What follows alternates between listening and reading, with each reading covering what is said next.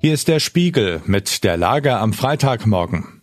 Heute geht es um die Früchte der Bauernproteste. Wir erklären, wie es mit dem Bundeshaushalt weitergeht. Und wir blicken auf Annalena Baerbocks härteste Bewährungsprobe. Spiegelredakteur Christoph Hickmann hat diese Lage geschrieben. Am Mikrofon ist Axel Bäumling. Früchte des Zorns. Die Bauern haben zuletzt ordentlich Lärm gemacht. Wann immer und wo immer es ging, protestierten sie gegen die Regierung. Grund für den Aufruhr? Nach dem Karlsruher Haushaltsurteil wollte die Ampel unter anderem bei den Landwirten sparen. Nun hat die Regierung eingelenkt, die Begünstigung bei der Kfz-Steuer bleibt erhalten und die Steuerbegünstigung beim Agrardiesel wird nicht auf einen Schlag, sondern schrittweise bis 2026 abgeschafft. Ist die Regierung vor einer mächtigen und lautstarken Lobby eingeknickt? So kann man das sehen. Oder hat eine ohnehin gebeutelte Berufsgruppe ihrem Anliegen berechtigterweise Gehör verschafft? So kann man das auch sehen. So ist das in der Demokratie. Die Bauern wollen trotzdem weiter protestieren, ihnen reichen die Zugeständnisse offenbar nicht, und die nächste Interessengruppe hat sich auch schon zu Wort gemeldet. Die Fischer finden, sie kommen zu schlecht weg.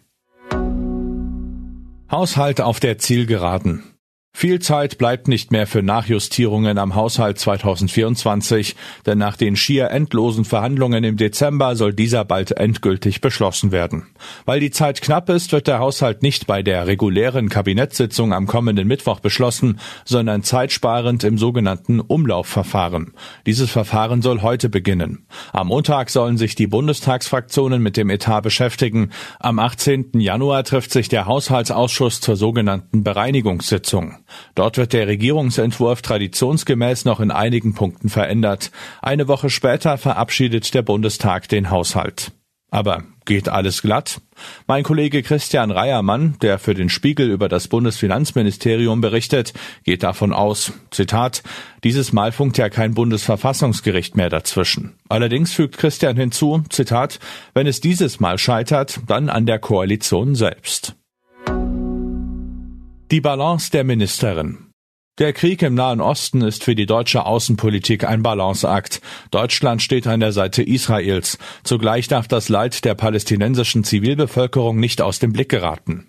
Mittendrin in diesem Spannungsverhältnis Außenministerin Annalena Baerbock. Im neuen Spiegel beschreibt ein Autorenteam, wie Baerbock ihren Balanceakt ziemlich souverän meistert. In dem Stück beschreiben Vertraute Baerbocks Ziele.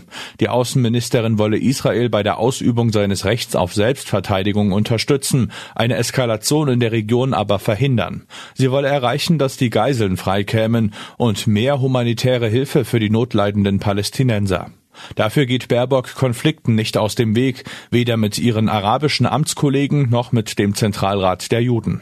Nun dürfte der Balanceakt noch schwieriger werden. Im Artikel heißt es, Zitat, nachdem die Israelis am Dienstag im Libanon einen hochrangigen Hamas-Führer töteten, droht die Gewalt jetzt noch weiter zu eskalieren.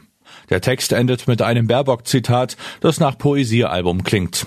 Für die aktuelle Lage könnte es allerdings das richtige Motto sein. Zitat, ich glaube, dass man Politik nur machen kann, wenn man Hoffnung hat. Was sonst noch wichtig ist. Wütende Landwirte haben Vizekanzler Robert Habeck nach seinem Urlaub am Verlassen einer Nordseefähre gehindert. Die Bundesregierung nennt die Blockade beschämend. Meta hat ein erfolgreiches Jahr hinter sich. Nun wird bekannt, Konzernchef Mark Zuckerberg stieß Ende 2023 Aktien im Wert von einer halben Milliarde Dollar ab. Bei einem Angriff an einer Schule in Iowa hat ein 17-Jähriger einen Sechstklässler erschossen. Vier weitere Schüler wurden verletzt. Soweit die Lage am Morgen. Alle aktuellen Entwicklungen finden Sie auf spiegel.de. Wir melden uns hier wieder mit der Lage am Abend.